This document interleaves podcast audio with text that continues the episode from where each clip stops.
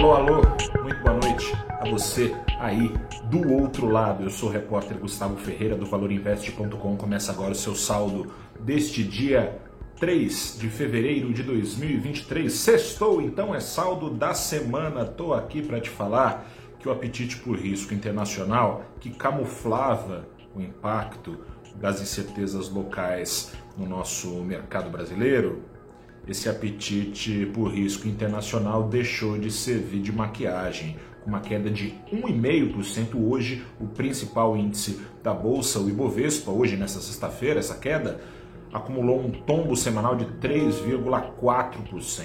O saldo em 2023, que era positivo em 3,4% até terça-feira, passou a ser mais de 1% negativo em três dias, só três dias de fevereiro, uma queda de mais de 4%. E hoje, sob impacto de novas declarações do presidente Lula contra bom, contra o presidente do Banco Central, ao qual ele chamou de esse cidadão, contra a autonomia da autoridade monetária, contra o regime de metas da inflação, no esteio dessas declarações, o dólar que ontem chegou pela primeira vez em quase oito meses a navegar abaixo dos cinco reais, disparou hoje mais de 2%, fechou fechou acima de 5% na semana, uma alta acumulada de 7%, reduziu a queda no ano a menos de 2,5%. Mas vamos aos ventos internacionais, começando pela inversão dos ventos nos Estados Unidos. Por lá segue o rally de salários, mesmo com os juros americanos desde março do ano passado já tendo saído de 0 a 4,75% ao ano foi atingido esse patamar nessa última quarta-feira.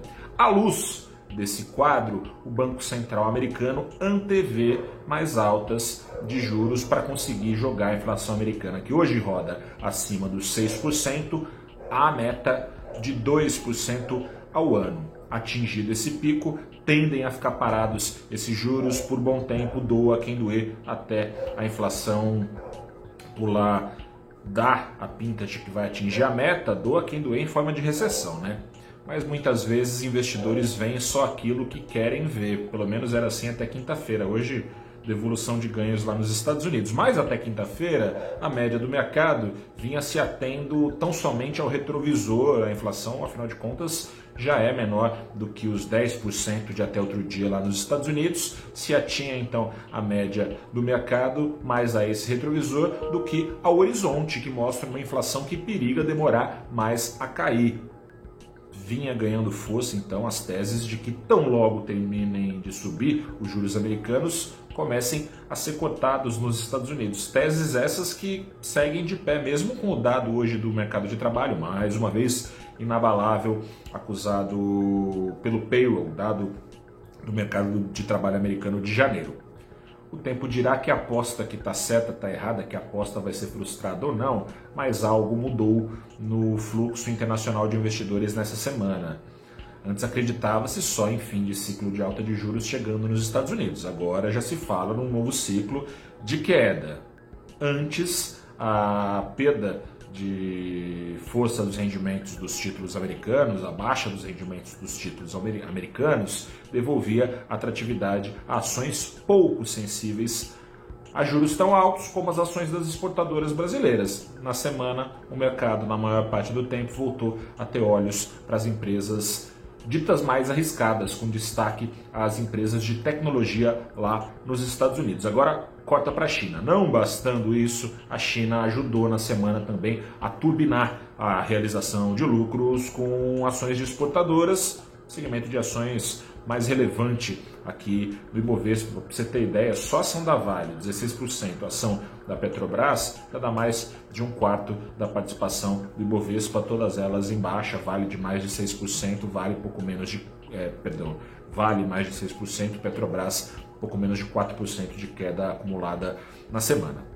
O ano começou com esperanças de retomada rápida do crescimento chinês, mas a atividade da China em janeiro industrial colheu outra vez, é a sexta contração consecutiva, vai ficando claro que não basta acabar com as medidas de isolamento social. No mundo todo foi assim, né? Foi vagaroso. Quando acabaram as medidas de isolamento social, mais rapidamente se recuperaram as economias eh, onde a vacinação na população é avançada, ou seja, os surtos são melhores controlados. Não é o caso da China, que do nada abriu sua economia ainda com vacinação a desejar. Vai ficando claro, portanto, que enquanto não resolver isso, a quarentena na China é autoimposta, né? As famílias ficam com medo, a economia demora para pegar tração.